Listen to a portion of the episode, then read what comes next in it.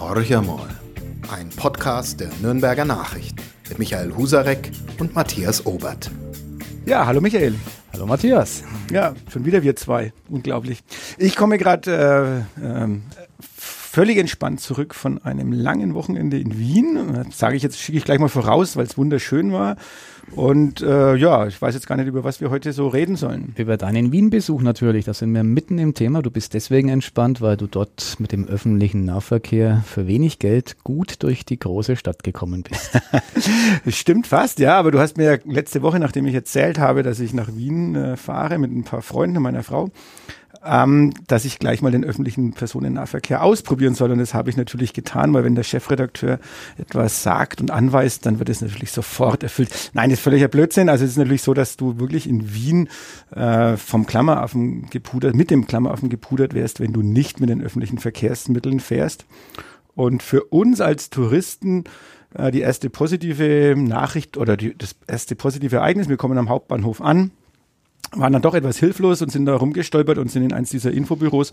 Und der freundliche Herr hat uns dann ein Wochenticket für sage und schreibe 17,10 Euro verkauft für wow. den gesamten Verkehrsverbund. Ähm, allerdings, die Einschränkung muss man äh, fairerweise machen. Die haben ein eigenartiges Wochenticket, nämlich ein Wochenticket, das gilt immer von Montag bis Sonntag, mhm. was wiederum bedeutet hat, wir sind am Donnerstag angekommen ähm, und äh, konnten es dann bis Sonntag nutzen und Montag früh, wo wir zurück mussten zum Hauptbahnhof, mussten wir uns nochmal ein Ticket kaufen und eine Einzelfahrt, die ist dann wiederum relativ teuer, in Anführungsstrichen, im Vergleich zu Nürnberg, Fürth, Erlangen ist es immer noch billig, 2,40 Euro. Mhm. Also Bei uns kostet es 3,10 Euro das Einzelticket. Finde ich immer wieder interessant, wie große Städte mit einem noch dichteren Netz es schaffen, noch günstigere Preise als Nürnberg anzubieten. Und was das Wochenticket anbelangt, kann man ja für Wien-Reisende dann nur empfehlen, Anreise am Montag. Ja, es gibt aber auch ein Wochenendticket, das kostet dann auch 17,10 Euro. Also das ist dann ganz witzig. Also Freitag bis Sonntag ähm, speziell als Wochenendticket ausgewiesen. Und es gibt natürlich noch die, die, die diversen Wien-Cards, dann hast du die Ermäßigungen äh, drumherum. Äh, das haben wir uns jetzt sozusagen geschenkt. Das kostet dann, glaube ich, 30 Euro, wie auch immer.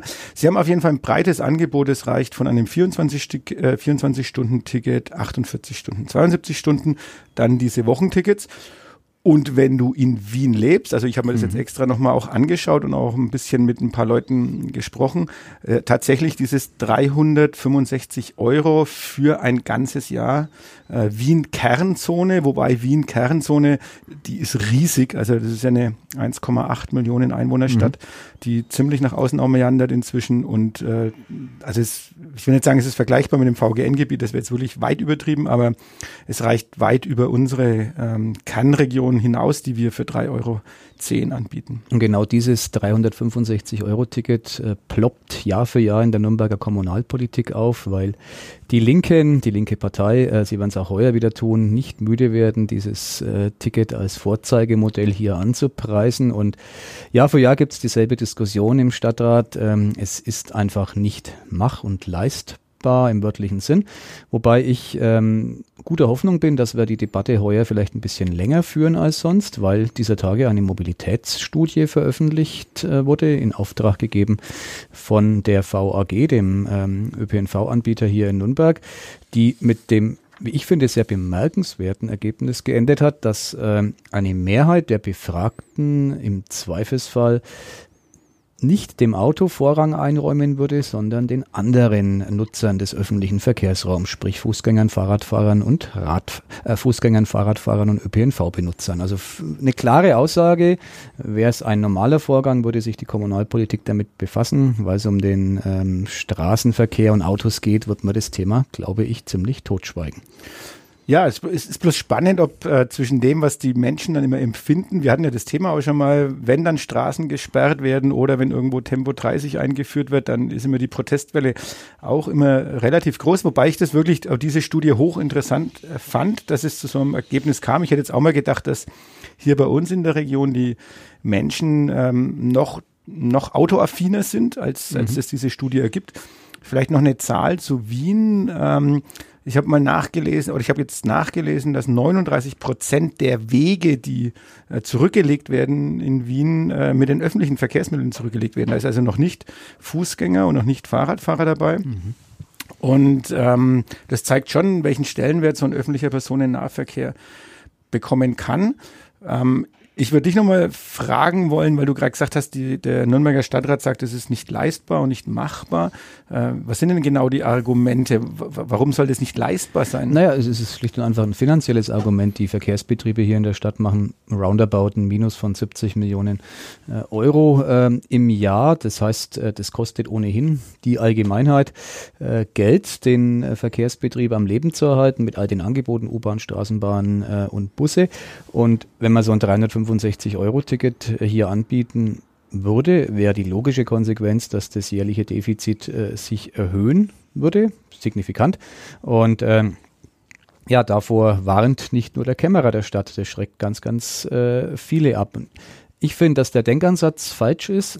Es würde so sein, dass in der Tat das Defizit steigen ähm, würde, da bin ich fest davon überzeugt. Aber äh, ich wäre mir auch ganz, ganz sicher, dass die Zahl der ÖPNV-Nutzer nach oben schnellen würde und ganz, ganz viele Menschen, deutlich mehr als jetzt, äh, sicherlich im fünfstelligen Bereich, Zehntausende von Menschen würden sich mit so einem Jahresticket äh, ausstatten. Und wenn man die Wirkung insgesamt dann betrachtet, weniger Individualverkehr in der Stadt, äh, deutlich mehr ÖPNV, ähm, vielleicht dann auch eine leichtere Möglichkeit, äh, über die Zurückdrängung des Autoverkehrs nachzudenken, weil einfach weniger Autos unterwegs sind, dann wäre das eine, ähm, eine Trendwende hier in der Wahrnehmung des äh, Verkehrs, in der Mobilitätsdebatte in der Stadt. Also ich würde mich freuen, wenn man darüber ernsthaft mal diskutieren würde.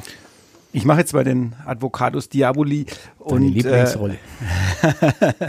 Äh, äh, ja, nenn mal, nenn mal die Zahlen jetzt noch aus Wien und zwar der Wiener Verkehrsverbund, also die Wiener Linien und noch so ein, so ein zweiter Verbund, der mit dabei ist, ähm, haben ein Defizit von rund 330 Millionen. Äh, und was mir nicht gelungen ist, muss ich gleichzeitig sagen, ich habe nicht rausfinden können, wie hoch eigentlich das Defizit innerhalb des VGNs ist, weil ja jeder, mhm. jeder dieser Verbünde, der innerhalb vom VGN ist, ja scheinbar sein Defizit separat genau. abrechnet. Und wir haben halt bei der VAG die 70 Millionen, aber was es insgesamt im VGN für ein Defizit gibt, weiß ich gar nicht. Aber deswegen sind die Zahlen auch ein bisschen schlecht vergleichbar. Aber worauf ich raus will, äh, die Politik hat in Wien ja sich sozusagen über den Wunsch der Verkehrsbetriebe hinweggesetzt. Da sollte, glaube ich, ein Ticketpreis auf 500 Euro angehoben werden, das Jahresticket. Mhm. Und die haben sich ganz im Gegenteil entschieden, nämlich den damals bei 450 Euro liegenden Ticketpreis auf 365 zu genau. senken. Und jetzt war die Behauptung, durch diesen zunehmenden Verkehr äh, zunehmenden Fahrgäste, was wirklich eingetreten ist, würde sich auch das Defizit nicht vergrößern zumindest. Mhm. Und äh, da wurde aber nachgerechnet und das Defizit hat sich um 50 Millionen vergrößert. Und zwar liegt es daran, weil die aufgrund der, dieses Riesenerfolges äh, ähm, ähm, äh, deutlich mehr Linien einrichten mussten, den Takt nochmal verknappen mussten, damit du überhaupt die Menschenmenge transportieren kannst, die inzwischen so ein Ticket haben. Aber trotzdem behaupte ich, dass das eine gute Entwicklung ist, auch wenn diese 50 Millionen schwer wiegen, äh, weil ja die Lebensqualität in der Stadt definitiv steigt. Das beginnt beim, beim Schadstoffausstoß äh, und, und geht weiter über ja, das Gefühl, in einer Stadt unterwegs zu sein, in der äh, eben einfach weniger Autos die Straßen verstopfen. Das finde ich unheimlich äh, wertvoll. Ich habe mal Studentenjahr in Paris verbracht und ähm, habe da logischerweise immer Metro und äh, RER, e also die, die S-Bahn, das S-Bahn-Pendant genutzt. Ähm, und trotzdem ähm, habe ich mich tierisch aufgeregt in dieser Stadt, dass die Straßen kolossal verstopft waren. Da gab es bestimmte Stunden am Tag, wo einfach nichts voranging. Das fand ich ganz, ganz schlimm, obwohl Paris eine wunderschöne Stadt ist. Und äh, wenn man sich Wien jetzt anschaut und den ÖPNV, äh, der gut funktioniert, sich wegdenkt, ähm, dann wäre es wahrscheinlich da genauso, dass es ein einziges Verkehrschaos ist. Es ist ja jetzt schon so, dass da viel Verkehr unterwegs ist. Und wenn ich in Nürnberg äh, gucke, dann ist es weder Wien noch Paris, aber trotzdem ist der Autoverkehr in der Stadt so dominant, dass dass ich mir häufig denke, Mensch, äh, es denn nicht, dass man da ein bisschen mehr zurückdrängt und äh, für uns Menschen, die wir hier leben oder arbeiten, völlig egal, äh, die Lebensqualität einfach mhm. erhöhen. Aber genau diese Inkonsequenz, dass man auf der einen Seite bei der Politik ja sagt, ja, wir wollen eigentlich weniger Verkehr in der Stadt haben, also da sind sie sicher eigentlich fast alle einig, ähm, aber man beschreitet keine konkreten Wege genau. dazu. Also das, das, äh, äh, diese Hirnrissigkeit muss doch eigentlich jedem Kommunalpolitiker, äh, auch jedem Landespolitiker eigentlich äh, auffällig sein und man müsste versuchen, daran was zu ändern. Und wir haben ja mit dem VCD oder dem, also dem Verkehrsclub Deutschland hier mit einer relativ starken Fraktion in Nürnberg, vor allem mit dem ADFC, also genau. dem Allgemeinen Deutschen Fahrradclub oder die Naturschutzverbände, also Bund Naturschutz und so weiter, die, die ja sich sehr stark dafür machen. Und ich finde auch, dass es kompetente Leute sind, die sich mit Verkehrskonzepten, Verkehrsprogrammen, auch mit der Finanzierbarkeit durchaus ernsthaft seit Jahren Gedanken machen. Aber es geht ja nur in Trippelschritten voran. Genau, es ist aber natürlich nicht hirnrissig, weil der Politiker als solcher an seine Wiederwahl denkt. Und das hatten wir hier im Podcast ja auch schon in einer der früheren Folgen. Kein Thema ist so sensibel wie der ähm, öffentliche Nahverkehr und der Autoverkehr in dieser Stadt. Damit kann man Wahlen gewinnen, aber eben auch verlieren. Verloren wurde schon mal eine Wahl für einen SPD-OB-Kandidaten damals, den amtierenden Oberbürgermeister Peter Schönlein. Das ist das Damoklesschwert, das über den Köpfen aller Verkehrspolitiker dieser Stadt schwebt. Und ähm, solange keiner den Mut hat, das mal zu durchbrechen, glaube ich, wird man hier immer sich ein bisschen im Kreis drehen, da mal ein kleines äh, Stückchen weiterkommen, dort aber gleichzeitig wieder einen Schritt zurückgehen. Es geht ein bisschen voran, muss man fairerweise sagen. Der Radanteil beispielsweise nimmt zu, aber er ist halt in Nürnberg immer noch ähm, sehr, sehr gering am Gesamtverkehr.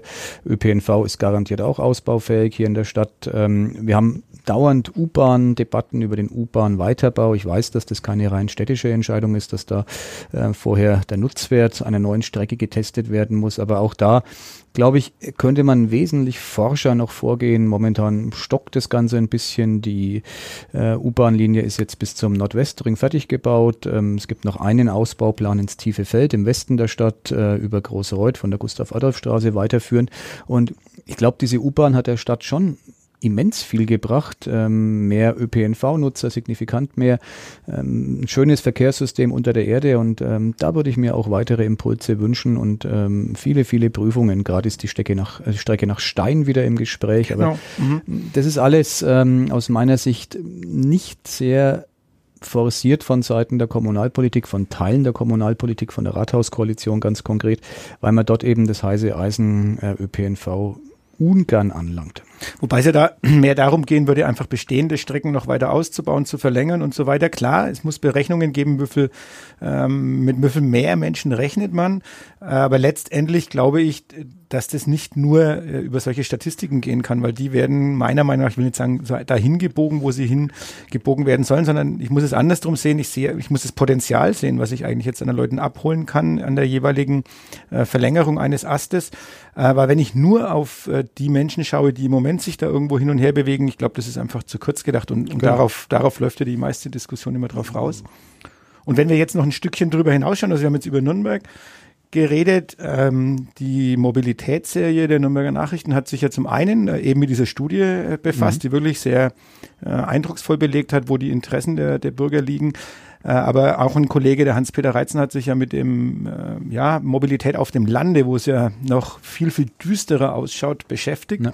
Hat er mir ein bisschen die, die, die visionären Programme aufgelegt. Ähm, aber ich glaube, da ist noch viel, viel mehr Musik drin, als dass wir jetzt auf selbstfahrende Busse warten ähm, äh, oder, sage ich mal, das genaue Gegenteil davon, das Mitfahrer-Bänkler.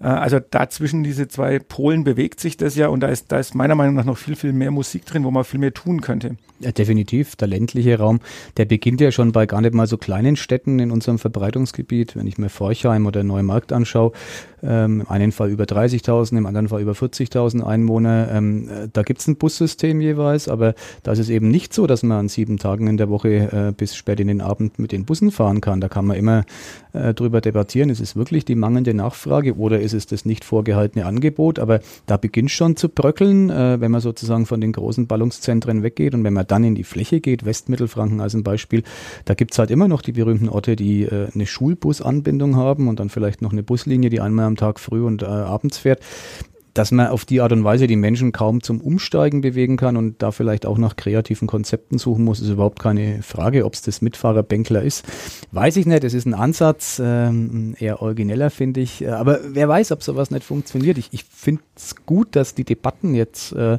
Fahrt aufnehmen. Es wird so viel wie, glaube ich, noch nie über, über ÖPNV auch in der Fläche diskutiert und ähm, ich halte es für absolut richtig. Ja, also ich glaube auch so was wie Mitfahrerbänkchen, das ist schön, dass man darüber spricht. Ähm, es hängt halt halt immer dann auch von dem persönlichen Engagement von Leuten ab, die sich bereit erklären, weil sie jetzt Pensionäre sind oder weil sie Zeit haben oder weil sie sich da auch ehrenamtlich einbringen. Das hängt sehr viel und sehr stark vom Ehrenamt ab.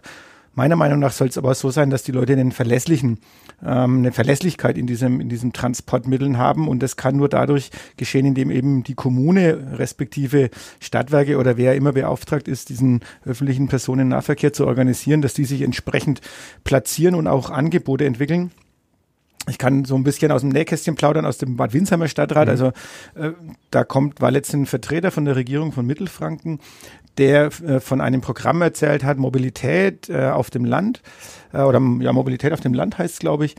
Und ähm, da erfährt man dann, dass man ähm, bis zu 70 Prozent Zuschuss bekommt ähm, über die Regierung und das in den Jahren zwar abschmilzt, aber trotz alledem, du bist nach fünf Jahren immer noch bei, glaube ich, 50 Prozent Zuschuss.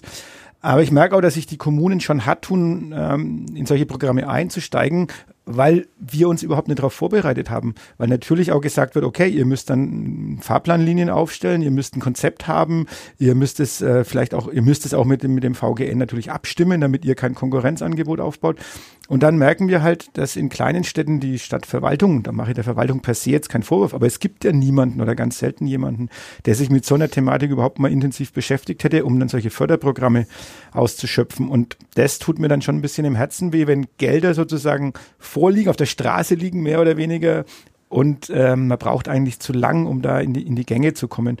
Da, da würde ähm, ich mir wünschen, dass all diese übergeordneten äh, Organisationen, die es ja zuhauf gibt, das fängt an bei der Metropolregion Nürnberg, geht tatsächlich über die Regierung dann weiter, äh, über den Bezirk, Zuständigkeiten hin und her. Es gibt ja diverse Gremien, ähm, die sozusagen sich zuständig fühlen oder es tatsächlich sind äh, für größere äh, Ansammlungen von Gemeinden, äh, dass die da mal aktiver werden, dass man, dass sich irgendjemand den Schuh anzieht. Ich bin für diese Region der Kümmerer beim Thema ÖPNV und äh, sorgt dafür, dafür, dass letzten Endes viele neue Linien im VGN münden. Und ich glaube, oft ist es auch ein Thema, dass es gar nicht so bekannt ist. Äh, ich mache einmal im Jahr ein banales Beispiel, ähm, Zelturlaub am Brombachsee und fahre da logischerweise mit dem Auto hin. Jetzt war ich letztes Jahr mal in der misslichen Lage, dass ich da kurzfristig weg musste nach Nürnberg und, und bin, war völlig baff, weil ich dann von diesem Zeltplatz in, in, Langlau ist der am kleinen Brombachsee zum Bahnhof in Langlau, was ich gar nicht am Schirm hatte, dass Langlau einen Bahnhof hatte, äh, zu Fuß laufen konnte und dann innerhalb, ich bringe es nicht mehr ganz zusammen, aber ich glaube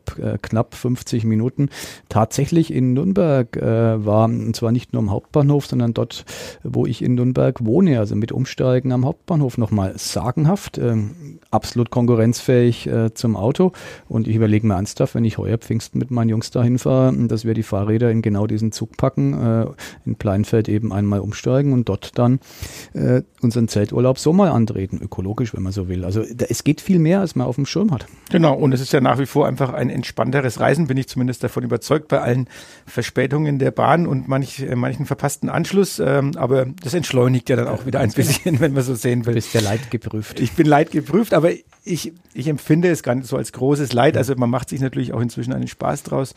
Ähm, auf Facebook sein Hefeweizenglas äh, beim griechischen Restaurant in, am Neustädter Bahnhof zu ich posten. Ich glaube, dass du Werbepartner von dem Restaurant bist und von der Weizenmarke.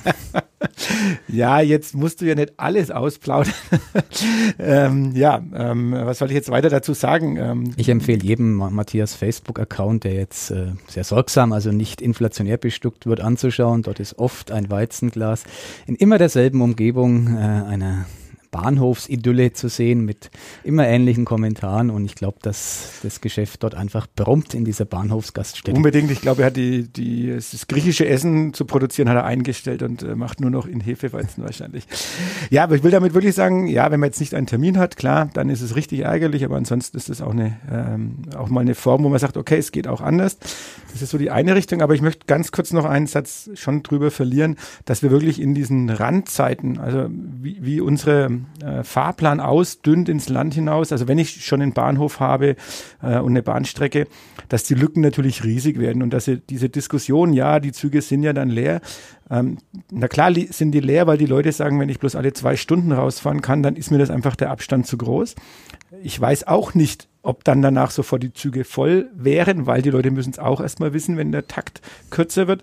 Aber Fakt ist doch, dass wir uns auch nicht an den Gegebenheiten vor Ort orientieren. Also in Bad Windsheim wäre die Frage, würde ich mir halt anschauen, wann schließt die Therme? Äh, und um diesen Schließungstermin, und das ist 22 Uhr, müssen mindestens noch zwei Züge fahren, meiner Meinung nach. Also genau. um halb zehn und um halb elf, damit die Leute von der Therme dahin laufen können und eine gute Möglichkeit haben, zurückzufahren. Oder ich habe Ipsheim die Weintrinker. Ähm, wann machen die meisten Heckenwirtschaften dort zu? Wo man sagt, das ist doch genau das Potenzial und die sind ja dankbar dafür, wenn sie sich nicht noch in ein Auto setzen. Genau, müssen. und das müsste man halt auch mal testen. Auch da würde ich mir wünschen, dass man ja so eine Art Fehlerkultur im öffentlichen Nahverkehr mal einführt eine Linie mal eine Saison lang probieren und dann wird es eben wieder eingestellt. Ich glaube, das gibt sogar bei diesen sogenannten Freizeitlinien mhm. vom VGN und da würde ich mal deutlich, deutlich mehr Bereitschaft wünschen. Im Fernsehen gab es ja den Frankentatort am Sonntag, den du vielleicht gesehen hast. Der Gestern war ja ein Abend, ja, Plädoyer für den individuellen äh, Nahverkehr. Also nicht Nahverkehr, sondern für den Individualverkehr. Es gab lange, lange Autofahrten zu sehen, mal wieder durch unser herrliches fränkisches Kerngebiet. Ähm, wie fandest du den Tatort? Ich finde das total witzig. Äh, also meine, meine Frau hat mit ihrer Mutter noch, am, wo wir aus Wien zurückgekommen sind, wir haben den aufgezeichnet, Tatort, und haben gesagt, wir schauen uns den jetzt Montagabend an. Und sie hat aber vorher noch kurz mit ihrer Mutter telefoniert und ihre Mutter hat gesagt, ja, der ist schon ganz nett, der Tatort. Aber was mich aufregt, schon wie beim letzten Mal, die fahren ständig mit dem Auto durch die Stadt und das machen die irgendwas anderes wie Autofahren. Und natürlich mit diesem Hinweis schon habe ich dann den Tatort gesehen, aber mir ist es auch wirklich aufgefallen, Südwesttangente, äh, ja, ewig lang runter, rauf und genau. runter, genau, genau der Quelleturm. Also man guckt natürlich auch immer, wo ist irgendwas, was man erkennt. Ähm, ja, mich lässt Franken-Tatort immer ein bisschen ratlos zurück. Also ich mich hat der völlig ratlos zurückgelassen, weil ich mir hinterher erst über die Story sozusagen Gedanken machen konnte, weil ich es zwischendrin einfach nicht verstanden habe. Dann irgendwann äh, hat es auch mir gedämmert. Ich bin kein erfahrener Krimiseher, muss ich dazu sagen. Ich gucke eigentlich, ich habe kein Fernsehen, von daher äh, habe ich auch diesen Tatort nur via iPad und Mediathek gesehen. Aber ist ja egal, ich habe trotzdem ähm, alles genauso gesehen wie alle anderen auch. Aber äh, mir ist es völlig unverständlich, was man äh, diesem äh, Format abgewinnen kann, das ja immerhin äh, weit über acht Millionen muss ich jetzt aber natürlich, haben. wo, der Tatort ist Pflicht, also absoluter Pflichttermin, Sonntagabend, äh, da gibt's überhaupt nichts zu diskutieren und da wagt auch niemand bei uns äh, nach 20 Uhr noch anzurufen, höchstens nach 21.45 Uhr. Gut bisschen länger, wir müssen. Ich, ich werde mich melden das nächste Mal. da ist alles abgeschalten. ähm, aber ich gebe dir beim Frankentatort absolut recht. Mm, ja, die Handlung doch sehr, sehr verquast, sehr ineinander verschoben. Mich würde interessieren, was hältst du von dem fränkischen Dialekt? Also ich tue mich halt hart, ähm, äh, weil ich, weil wir Franken sind. Ich finde es ja nur peinlich. Ähm, es, es, wird ein Thema sein, das ich tatsächlich auch Bernd Regenauer fragen werde. Mit dem diskutiere ich nächste Woche äh, über Heimat mit Ministerpräsident Söder. Beide, das kann man schon vorausschicken, haben ein sehr unterschiedliches Verständnis von dem Begriff. Regenauer war ja in dem Tatort in einer Nebenrolle genau, zu sehen als Hausmeister. Hausmeister. Ja, ja. Genauso äh, war der sattsam bekannte Bembers zu sehen, ähm, auch mit einem schrägen Auftritt. Bei mir ist da immer so ein bisschen ja, ich schäme mich für den äh, eigenen Dialekt dabei, aber liegt vielleicht daran, dass ich generell dieses zur Schaustellen des fränkischen Dialekts im Gegensatz zu vielen anderen, die das ja ganz, ganz toll finden, ähm, grundsätzlich als eher, ich will nicht sagen beschämend erachte, aber ich plädiere dafür Zurückhaltung. Ich glaube, es ist gut, wenn man sich in dem Land ähm, so versteht, so verständigt, dass einen jeder versteht und ähm, wenn man ins tiefe Fränkische verfällt, wie es Bembers getan hat, habe ich so meine Zweifel, dass der norddeutsche Seher dem noch folgen kann.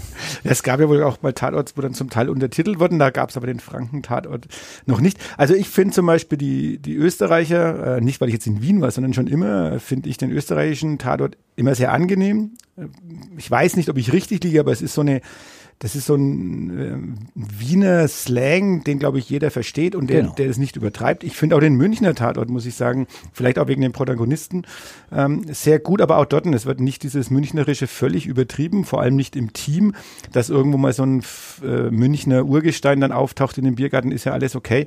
Aber das finde ich auch beim Tatort, den Franken-Tatort schon sehr aufgesetzt und man, man, man, ja, man übertreibt es vielleicht ein bisschen. Man kann es aber auch niemand recht machen, weil ich kann mich gut an die Genese des Franken-Tatorts erinnern. Dem ging ja ein Jahre, wenn nicht gar Jahrzehnte langes Gejammere voraus, dass doch dieser so äh, schöne Landstrich äh, nicht dauerhaft verelenden darf, indem man ihm einen Tatort vorenthält. Und es war eigentlich schon klar, dass in, in, in dem Frankentatort angelegt sozusagen das fränkische Element äh, dominant sein muss. Jetzt finde ich es ein bisschen doof, dass das Frankenbild, um zum Anfang zurückzukehren, jetzt in langen Autofahrten über die Südwesttangente besteht. Aber gut, wir dürfen hoffen, der nächste Tatort aus Franken wird ja derzeit gedreht in Bayreuth. Vielleicht ähm, ja, kommen da mal andere Sequenzen. Das neue Festspielhaus wird wahrscheinlich dann äh, das im neuen Glanz erstrahlende Festspielhaus genau. wird sicherlich eine Rolle spielen und naja, gut, bei heute ist jetzt aber mit der Bahn auch nicht so ganz toll zu erreichen. Das ist richtig. Ja. Schauen wir mal, vielleicht bleiben sie auf offener Strecke stehen und haben dann äh, einen schönen Ausflug in die wunderschöne Landschaft drumherum.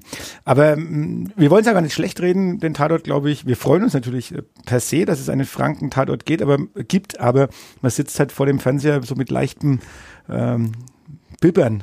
Was Ja, so werden Sie, es, was werden Sie uns wohl geht's an? schief oder geht's nicht schief? Ich habe Genau. den Tatort-Experten unserer Redaktion, ist der Kollege Wolfgang Händel aus Fürth, der ist dort ähm, Redaktionsleiter und wirklich ein ausgewiesener Spezialist, der auch bei uns schon im Wochenmagazin, ähm, wie ich finde, sehr, sehr gute Geschichten über den Tatort, über das Format als solches geschrieben hat. Und der war auch ein bisschen ratlos. Äh, er hat sich an den filmischen Sequenzen erfreut, weil er davon im Gegensatz zu mir was versteht. Das äh, war wohl sehr hochwertig und äh, außergewöhnlich, aber so insgesamt der Plot und die Story, ähm, die hat ihn auch nicht gepackt. Also von daher setze ich darauf, dass beim nächsten Mal Fachleute und Laien wie ich äh, gleichermaßen mehr zufriedengestellt werden. Ja, lassen wir uns überraschen. Ähm, wir lassen uns noch von jemand anderem überraschen. Äh, du weißt, wie die Überraschung ausgehen wird, nämlich, Vom Club. ja, Die Wie Überraschung geht's aus? Geht, ja, ganz, sie endet am äh, 30. April, Heimspiel gegen Eintracht Braunschweig. Dort wird mit einem Sieg der vorzeitige Aufstieg in die erste Bundesliga gefeiert. Dem vorausgeht bereits dann am kommenden Montag äh, ein fulminanter Auswärtssieg bei Holstein Kiel. das lasse ich einfach mal so stehen. In diesem Sinne, wir hören uns hoffentlich nächste Woche wieder. Nach Und- dem Auswärtssieg in Kiel. Ähm, ja, vielleicht. Aber wir hören uns auf jeden Fall wieder, egal wie das Spiel ausgeht. So ist es, genau. In diesem Sinne, schöne Woche, bis demnächst. Bis demnächst. Ciao. Mehr bei uns im Netz auf nordbayern.de.